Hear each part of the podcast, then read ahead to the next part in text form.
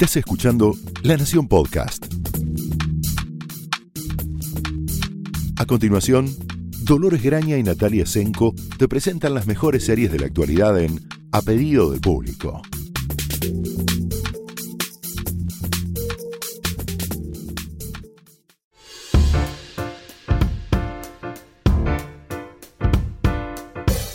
Hola, bienvenidos a un nuevo episodio de A Pedido del Público. Mi nombre es Dolores Graña. Hola, yo soy Natalia Senko. Eh, y hoy vamos a hablar de dos series que digamos que no son, eh, no podríamos ponerle el subtítulo Qué bello es vivir, pero quizá, Qué bello es morir. Claro, acaso todo lo contrario, que son eh, Mindhunter en Netflix y la tercera temporada de Handmaid's Tale eh, disponible en streaming en Flow y también por Paramount Channel.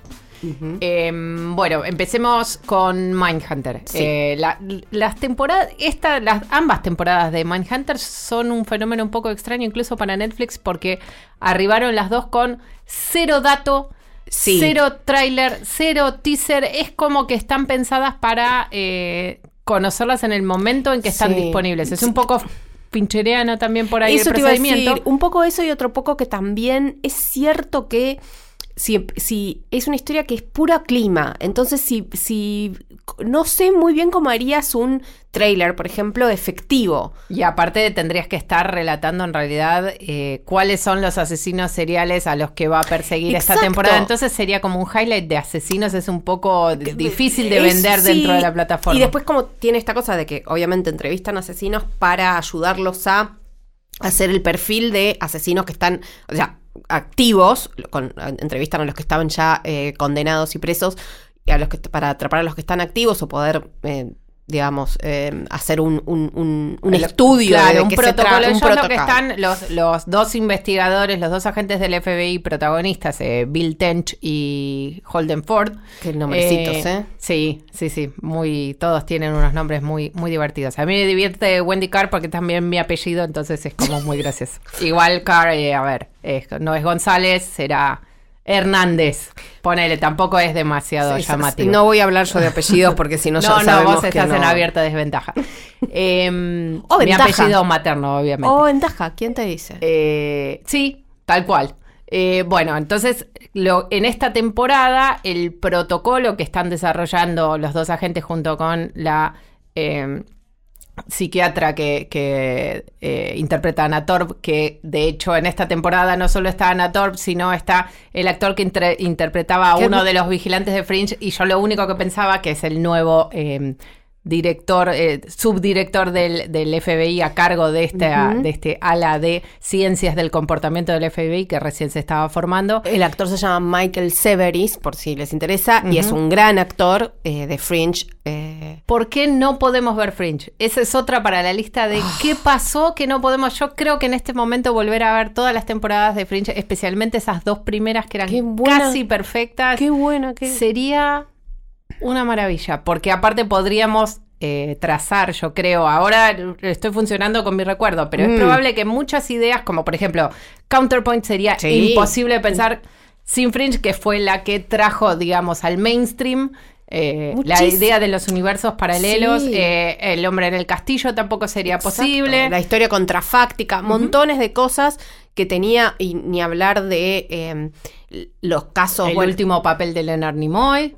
Que te acordás que tenía un papel fundamental, en el más allá. Sí, no, eh, bueno, El, la idea de este eh, héroe antihéroe trastocado, medio fuera de, regla completa, fuera de tiempo y espacio, que era también el, científico que hacía John Noble, que estaba increíble. Eh, bueno. Que es un poco después lo que le pidieron que hiciera en Elementary. Era como un personaje que era como él metido en la estructura de, Holmes. Pero era bueno. realmente genial. Bueno, acá tenemos la suerte que están dos de sus muy buenos actores, Anna Torv y lo que decíamos, Michael Cerveris, que hace de este nuevo este, jefe de la unidad eh, de perfiles. de ciencias Exactamente. Y eh, que obviamente desde el minuto uno sabemos que tiene más de, de, una agenda y más de eh, un as bajo la manga o no sé si o sería una daga bajo la manga. Claro, todo sabemos, caso. aparentemente él está muy impresionado con las posibilidades de este protocolo que están tratando de desarrollar los agentes. Claramente tiene, por un lado, una agenda de, eh, de am- ambición personal y construir su, su carrera sobre, digamos, sustentada en los descubrimientos de estos tres personajes, pero también seguramente con el correr de los capítulos para que ya la vieron, tiene algunos rasgos un poco inquietantes para con el personaje seguramente de la doctora Karen en principio, pero también con los otros dos. Que por otro lado, esta segunda temporada lo que hace es meterse un poco más profundamente en la vida de los personajes en los pocos minutos que tienen por fuera de su trabajo. En el caso de Holden, básicamente es más trabajo, es encuentra otros casos Sí. eh, por fuera de los que el, el buró, digamos, le manda, como es el caso de una serie de secuestros y asesinatos de niños terrible en Atlanta, que no son investigados porque, eh, por un lado, las víctimas son todos chicos pobres y por el otro lado, porque eh, sus primeras aproximaciones al perfil del asesino dan cuenta que puede ser negro y entonces el flamante alcalde negro de Atlanta dice no sería, eh, lo pone algo así como una avenida discursiva que quisiéramos eh, Sí. recorrer en este momento. Sí, Una- está, está por- eufemismo eh, eh, sí, horrible. O sea, por, de- quieren quedar fuera de esa narrativa de eh, el negro asesino. Claro. digamos. Entonces, en esta temporada, al- a diferencia de la primera, que estaba como muy sostenida por la, el, el desarrollo de la, de la plataforma, digamos, que ellos, que ellos crean para investigar asesinos y la casa de, en principio, uno, en realidad dos asesinos en serio. En este caso tenemos varios asesinos en serie famosos.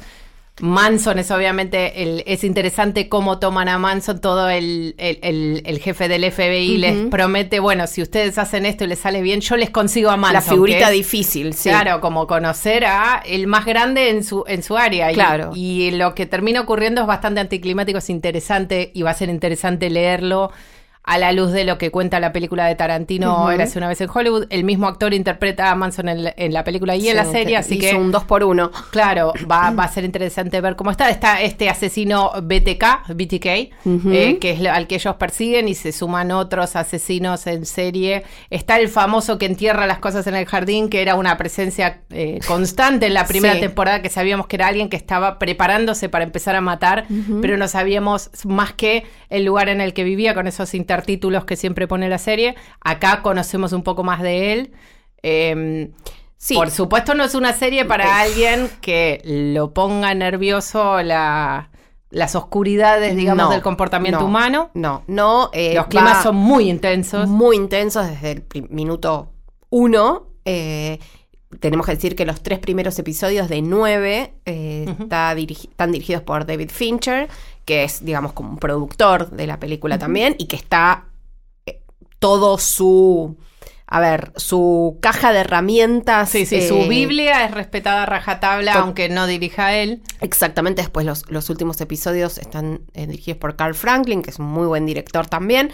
Pero bueno, eh, Fincher está, está el sello claramente ahí. No podemos, digamos, no podemos dejar de pensar en Zodíaco o en eh, Seven, en Siete Pecados Capitales. Eh, está todo ahí, la fascinación por los asesinos seriales, claramente, la fascinación por quienes los intentan perseguir y terminan mimetizándose con la forma de pensar para investigarlos, pero bueno, también por sus propios agujeros negros, digamos. Sí, de hecho Eh. también bastante, se, bastante la serie se centra en el momento en que, eh, sobre todo a partir de una historia personal de- del personaje de la gente Tench, eh, cuyo hijo ya había sido sujeto de preocupación por el padre en la primera temporada y en esta segunda temporada eh, ocurre algo indecible en su vida que lo hace precisamente preguntarse cuándo entendemos que alguien es un, un criminal y cuándo no, en base a los actos que comete.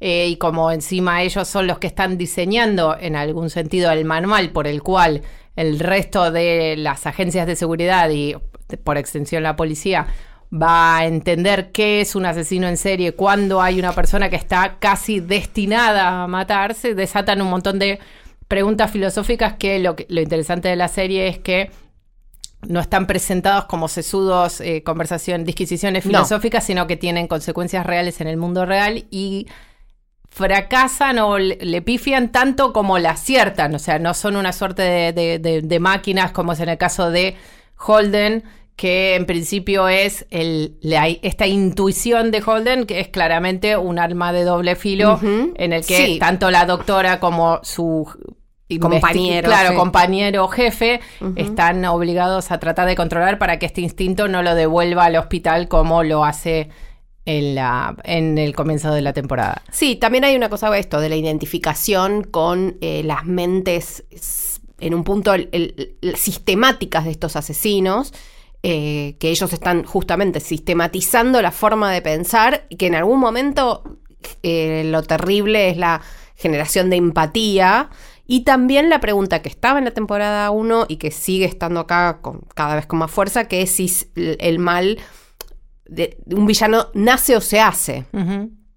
Y entonces ahí está las caras de ellos como eh, ¿qué, harían, qué harían ustedes en este caso. Podés entender por qué esta gente está haciendo lo que está haciendo y no solamente a un nivel intelectual, sino a un nivel justamente instintivo de la capacidad de hacer el mal, de matar, de herir de los seres humanos, básicamente.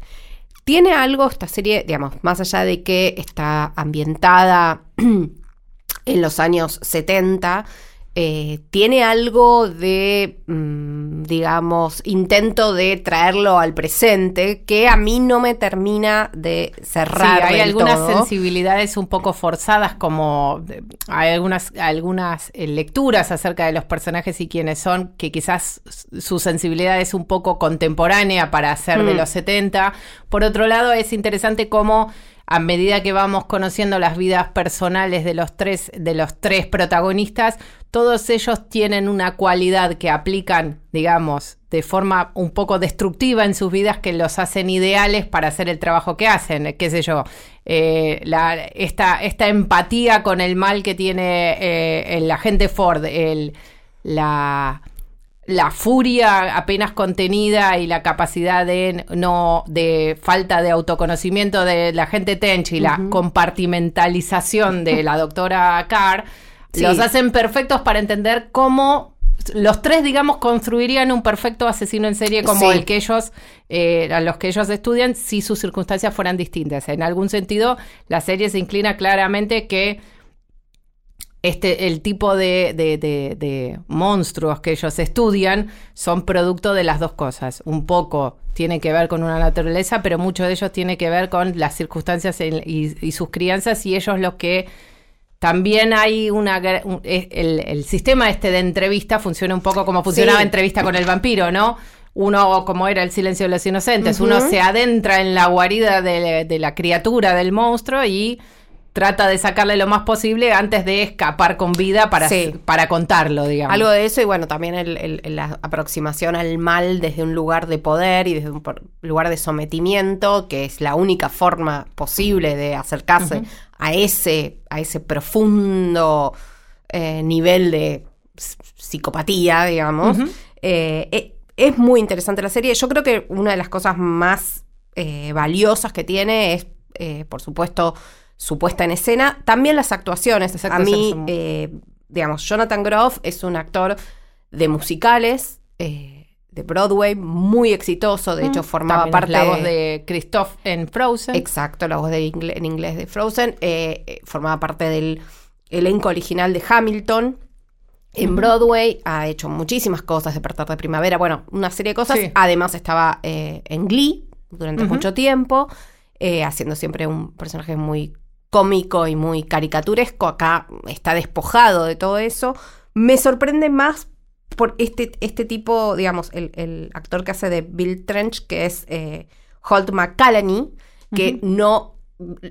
llevo viéndolo creo que tanto tiempo como llevo viendo televisión, o sea, Sí, sí, muchas décadas. Sí, sí, uno de esos actores de reparto que los ves en todos lados actuando perfecto, pero su nombre Jamás. siempre te elude. Jamás no ha hecho tampoco ese salto a, eh, en- personajes de carácter o interpretaciones de carácter en cine, entonces es más, eh, siempre tiene como personajes, suele hacer de policía o de matón, porque ese es el physique du rol que tiene, Pero en este caso eh, tiene un, un peso dramático su personaje y una riqueza para desarrollar todo lo que le pasa a este hombre, como vos decías, que no tiene mucha autoconciencia y autorreflexión sobre sí mismo, pero empieza a tenerla, que la verdad que es muy interesante, es lo que también se le agradece muchísimo a Fincher, que logra eh, transformar algo que podría ser simplemente una caricatura o una carcasa de este hombre luce como a un personaje de verdad, con carnadura, con mucho realismo, y lo mismo sucede, por supuesto, con Anna Torp, que está perfectamente casteada. Eh, Sí, es un personaje que está en las antípodas de el, el que hace en Secret City. Actúa cada día menos Anatoly, lo que es, lo que es bastante malo.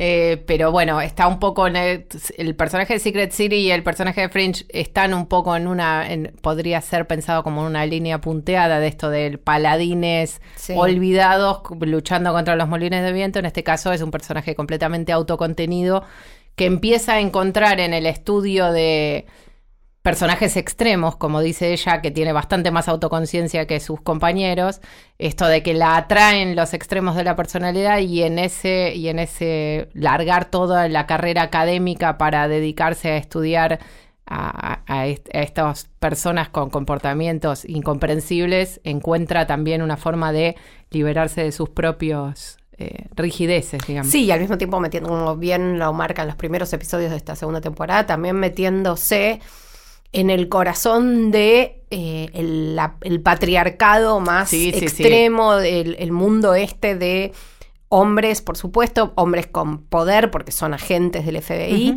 y con unos códigos de conducta que la, eh, ex- digamos, no solo la quitan del medio, no, para ella no se aplican, sino que ella debe vivir con esos códigos de conducta sin entenderlos, sin que tengan demasiada racionalidad tampoco. Aparte ella es como la que le da el sello de, de la validación científica a los métodos de los otros dos, pero no se espera de ella nada más que que sea un par de lentes y una firma sentados en un cuarto y ella en algún momento, que es muy interesante la escena en la que ella dice, ¿y para qué estoy yo acá sentada acá?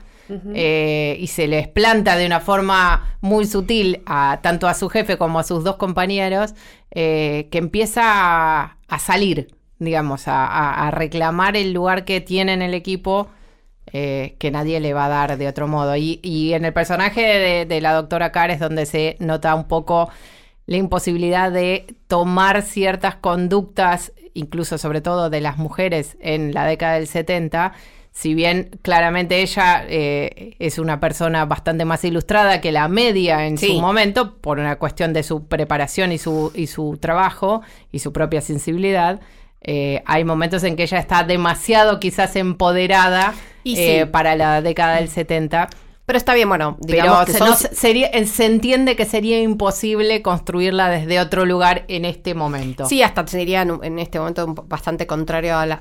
ten- terminaríamos diciendo en, est- en este mismo sentido que Qué barbaridad que pica piedras. Ex- eh, exacto. eh, un poco de eso, un poco de la están subestimando todo el tiempo, qué desastre, si es la más inteligente de todos, cómo puede ser. Entonces, bueno, de alguna manera tiene que, es, esa vía de escape de que todo el tiempo sabemos que la está maltratando y que es eh, esa sociedad machista mm, al cuadrado, porque está dentro de una organización que es absolutamente machista, dentro de una época y una sociedad que también lo era. Bueno, es complicado, pero lo cierto es que es una de esas series que, em, desde mi perspectiva, esto es muy personal, es no tengo ganas de ver, lo digo de verdad, pero sé que estaba bien y que entiendo perfectamente a la gente que le encanta, que se entusiasma, que la ve de una sentada. Lo entiendo. Hay otras series que son muy populares que yo no entiendo por qué lo son en, en- en un primer registro, ¿no? Después, obviamente, Sí, sí, sí, ya hemos hablado de varias acá. Esta, Claro. eh, eh, funciona, digamos, a- esta la entiendo en el, instintivamente. en el 5% superior del género. O sea, si Sí. para ver unas, unas series y eh, sabemos que hay muchísimos de ustedes ahí afuera que les encanta el true crime, el- las- eh, los, asesinos seriales como género, digamos, cosas con asesinos seriales, Mindhunter es excelente en, en su registro y no le, no le van a poder encontrar demasiados óbices en términos de producción, realización, No, no. dirección. No. Eh, si toma algunos atajos en, en términos narrativos, funciona igualmente de todos modos en, eh, en la serie. La verdad que es un producto muy bueno. Eh, y el hecho de que llegue siempre rodeado en, el, en, en misterio y sea básicamente clima, eh, lo hace mucho distintivo en el sentido de que no necesita agregar detalles cada vez más, más cruentos eh, para generar impacto. Digamos, sus herramientas son genuinamente dramáticas, más allá de que, obviamente, el tema es cruentísimo y hay asesinato de niños, mujeres. El- han bajado bastante la representación de los crímenes en términos de las fotografías que se muestran Sí. en las reconstrucciones. Se ve muchísimo menos que en la primera temporada. ¿Acaso eh, aprendiendo de los comentarios que hayan recibido del público en su momento causó bastante Desagrado, comentario, sí. desagrado de que una serie que de la boca para afuera denunciaba el- la objetificación de la mujer lo usara demasiado o pasara demasiado tiempo mostrando los- la violencia a la que eran sometidos Sí, estos cuerpos. En este caso bajó bastante. Algo similar a lo que pasaba con eh, True Detective, ¿no? Que vos decías, esto está en el porcentaje 10% de, de excelencia, digamos, en mi opinión, eh, True Detective, incluso la primera temporada que es eh, buena, eh, para mí no, no entra en ese 10% y sí tenía graves problemas con la representación de la violencia ejercida contra las mujeres, grave. Y tenía también, digo, la conecto con esta porque también es una serie de climas. Sin embargo, aquella, digo, True Detective, se engolosinaba con su clima y de repente era solo eso. Esta es totalmente ambiental y al mismo tiempo tiene una historia que contar, tiene personajes y los personajes no son crípticos por ser crípticos, como sucedía con No, True de hecho, Detective. ha perdido buena parte de la representación de, lo, de estos crímenes y sin embargo no ha perdido ni un ápice de los No. crímenes, o sea que básicamente se sustentaba en otra cosa, no eh, claramente era un- es, es una devolución del estudio.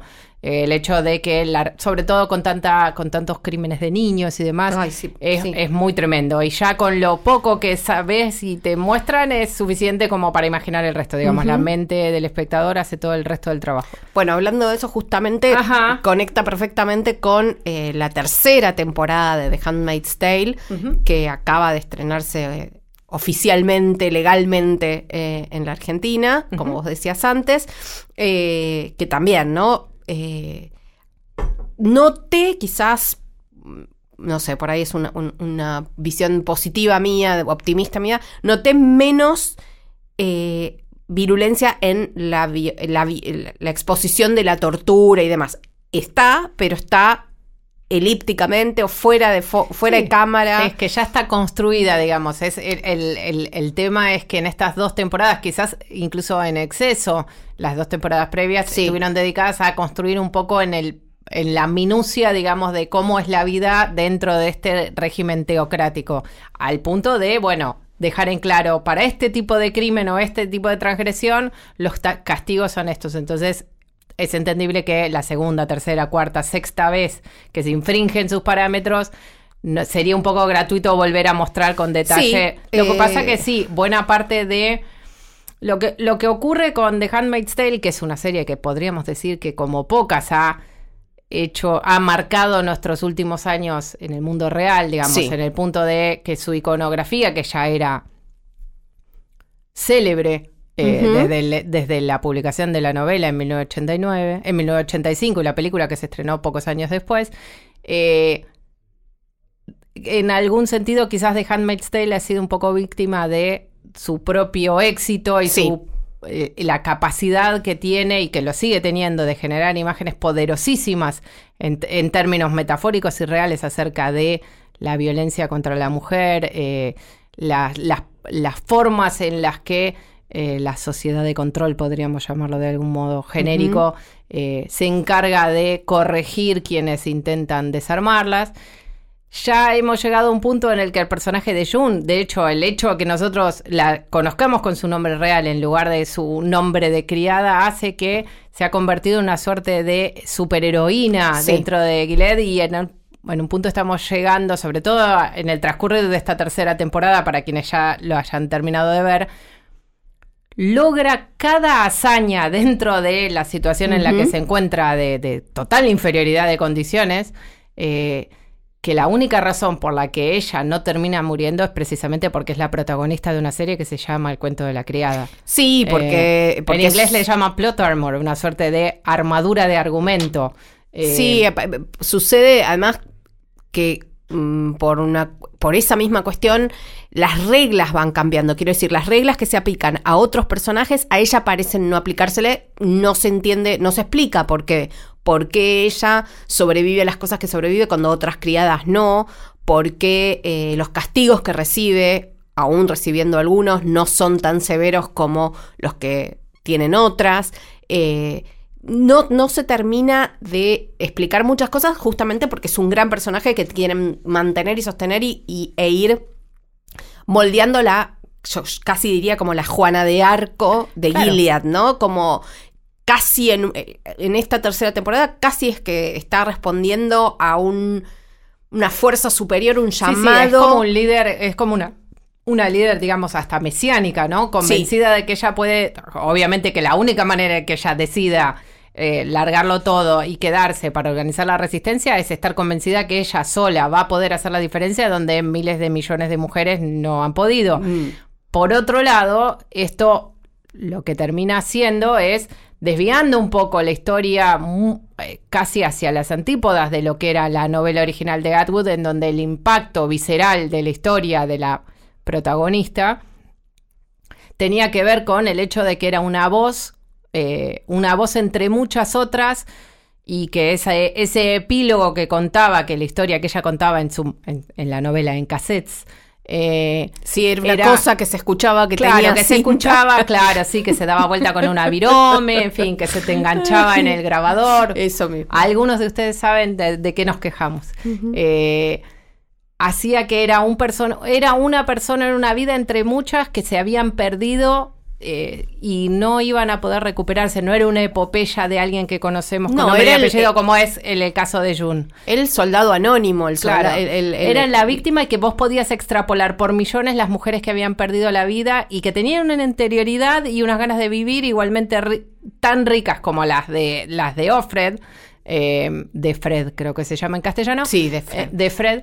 Eh, entonces esto lo, lo volvía una tragedia monumental, porque aparte estas, eh, estas cintas se encontraban en el futuro y lo que nosotros escuchábamos era una ponencia en una suerte de sociedad aparentemente eh, sociológica o etnográfica del futuro, en donde trataban de reconstruir qué había pasado con Gilead y cómo había caído la historia que está contando eh, la serie, básicamente lo que va es al detalle de qué era Gilead y entendemos cómo empezará a caer Sí. en esta cuarta temporada ya anunciada y confirmada para el año que viene. No sabemos esto cómo va a enganchar en la suerte, comillas, continuación que Margaret Atwood va a estar publicando el mes que viene, en septiembre, que se llama Los Testamentos. No sabemos si eso va a contar el, lo que pasa inmediatamente después de la serie. Margaret Atwood es una de las productoras de la serie y estuvo bastante involucrada en este desarrollo de los detalles de esta sociedad. No sabemos cuánto, es una pregunta bastante difícil de responder. Sí, me- Es para que la responda ella, Sí. seguramente lo responderá cuando, cuando eh, se publique la novela, de la que no se conoce más que el título. Eh, pero la, histo- la historia de la serie no es necesariamente la misma de la novela. Por supuesto que las imágenes poderosísimas que tiene la serie han ayudado mucho a difundir el mensaje muy necesario de la, de- de la historia de Atwood, pero no necesariamente es la misma historia. No, bueno, a ver, acá hay también como dos avenidas que podemos tomar de análisis, que también es, y yo mm, me- lamento que sea así, pero que el éxito de la serie también le jugó en contra en el sentido de que yo no creo que merecía más de dos temporadas. Sí, quizás eso es lo que decimos que es víctima de su propio éxito, Sí. porque ya la decisión de terminar cuando no tenemos nada que, con- que contar fue retirada de la mesa porque está. la serie tiene que seguir, porque es el cuento de la criada, porque Donald Sí. Trump sigue en el poder, Claro. porque el pa- patriarcado tiene que caer, porque estamos pasó todos eso, contando claro, con June. y porque pasó eso también de que en los años que fue desarrollándose la producción de la serie, eh, el, el tema de la reproducción, de la, la libertad eh, de las mujeres para elegir eh, la potestad sobre su cuerpo, fue eh, y está siendo, eh, digamos, atacada específicamente en los Estados Unidos, que es básicamente el modelo de Gilead. Entonces, obviamente ya de- yo decía, o sea, si, si June es la Juana de Arco, la soldado dispuesta a todo, de hecho en, este, en esta nueva temporada hay un momento donde ella se eh, propone para hacer una misión muy peligrosa con algunos miembros de la resistencia y una le pregunta si ella era militar en su vida anterior y ella contesta que no como con una sonrisa y dice, "Mm, pero no, no le tengo miedo al trabajo duro. O sea, ya está claramente perfilada como una comandante eh, y las resonancias con el mundo real, con las noticias, con Fox News y demás, hacen que la serie haya tomado un camino que no es, a ver, no es tan mal, no, no, No, no es No. una serie que está mal, pero de ninguna De manera. ninguna manera, por pero- momentos está muy bien, pero sí, pero que- no es la primera temporada. Yo extraño quizás no esto es solo una serie, digámoslo así. Está obligada a ser mucho más que No, una serie. ahora es una un bandera, símbolo, una sí. bandera, un símbolo Sí. una especie de contranarración de lo que se está viviendo en la vida real en Estados Unidos y fuera de los Sí, Estados sí, Unidos. claramente. Un refugio para muchas mujeres que sienten que están perdiendo derechos que eran eh, inalienables hace poco tiempo. Sí, adquiridos, inalienables. Bueno, también, eh, por supuesto, eh, el- ¿Cómo el- sacar a Elizabeth Moss de pantalla? Eso te iba a es decir exactamente. ¿Cómo, ¿Cómo decís a Elizabeth Moss? Para. Sí, ay, no, eh, ese es un tema, pero yo pensaba en los primeros episodios de la primera temporada, bueno, toda la primera temporada y estos de la tercera, y veía como... no, el problema no es ella, claramente, No, ni no. su personaje, es los textos que está diciendo. Cada texto que decía en la primera temporada, de, de este monólogo interno que nosotros escuchamos, eh, que ella nos va mm, contando y explicando un poco lo que sucede desde su punto de vista, era cada palabra casi era como una daga. Incluso cuando decía cosas muy graciosas, muy de una manera muy sarcástica e irónica, funcionaba perfectamente. Ahora, a mí me da la sensación que muchos de esos textos, que son fundamentales para la serie, eh, son muy, mucho más perezosos. Eh, no tienen ese impacto porque es imposible que lo tengan, porque si todo fuera impactante, nada lo sería, pero que terminan siendo, en algún caso, como un poco de manual. Eh, ¿No? Como hay unos, lo que se dice, los one-liners, ¿no? Las, las, la- una, una oración que es, es un remate de La frase demoledora, claro. Exacto, no sé, eh, se burla, eh, riéndose con, con otras, con otras integrantes de la resistencia, dice, bueno, ustedes, eh, las chicas Breaking Bad, le dicen en un momento, me parece innecesario. Innecesario, eh, ya entendemos que es una cita popular porque estamos hablando de un futuro posible, porque están tramando cosas, sí, son todas muy desconfiadas, entonces Breaking Bad, está todo claro, pero le quita interés, en mi opinión, a ese mundo que estás creando y ese personaje que tiene una cabeza, un, imaginario tan interesante que ya en este camino a ser la gran vengadora, la gran eh, revolucionaria, se está volviendo un poquito más prosaico. Sí, ¿qué pasaría si, eh, si o sea, no, no tenemos ni idea dónde va a poder terminar, pero desgraciadamente también a la serie le tenemos que pedir más. O sea, Hmm. no, no, no, no, la serie no, no puede dormirse en los laureles de haber hecho todo bien en la primera y en el principio de la segunda temporada. Y tenemos que seguir encontrando dentro de la serie, no fuera de la serie, Sí, razones por las que seguirla viendo. Entonces, hay muchas cosas que hace muy bien y realmente el, el personaje de Elizabeth Moss va a quedar para la historia. Es muy bueno lo que hace Yvonne Strahovski con un- el, el personaje de Serena Serena Joy. Joy. eh, Sí, que en esta temporada yo que es la que, a la que ha tenido el gran cambio, porque June es esencialmente siempre fiel a su interioridad Sí. y a su defensa de esa llama, digamos, interior que nada puede apagar, no importa qué ocurra. En cambio, en el caso de Serena es un cambio eh, Sí, radical. El arco dramático es el más interesante, en mi opinión. Sí, y bueno. lo hace muy bien. eh, la actriz. Y, la relación entre ellas es, es creo que de lo mejor de la tercera temporada y cómo ha enfrentado muchísimos vaivenes, pero tenemos que seguir encontrando cosas nuevas y calculo que ellos también les pasa a, las personas que hacen la serie y hay veces que en esa búsqueda de más es simplemente, quizás no es más profundo, es más, digamos. Exacto. Mayores apuestas, yo contra 50, yo contra un país, yo contra un subcontinente. Sí, eh, o son desafíos en el mismo sentido. El ahora qué, ¿no? Se liberó, se zafó de una, pero cae en otra. Washington, eh, eh, bueno.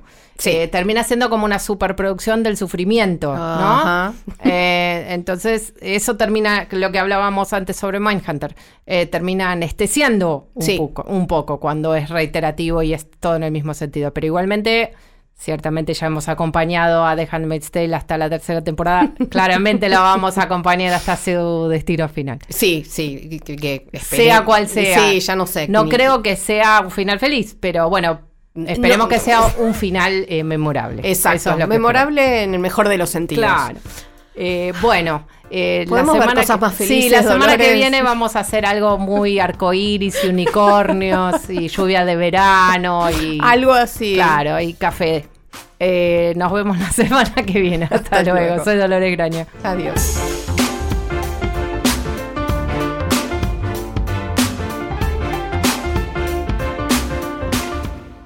Esto fue A Pedido del Público, un podcast exclusivo de La Nación.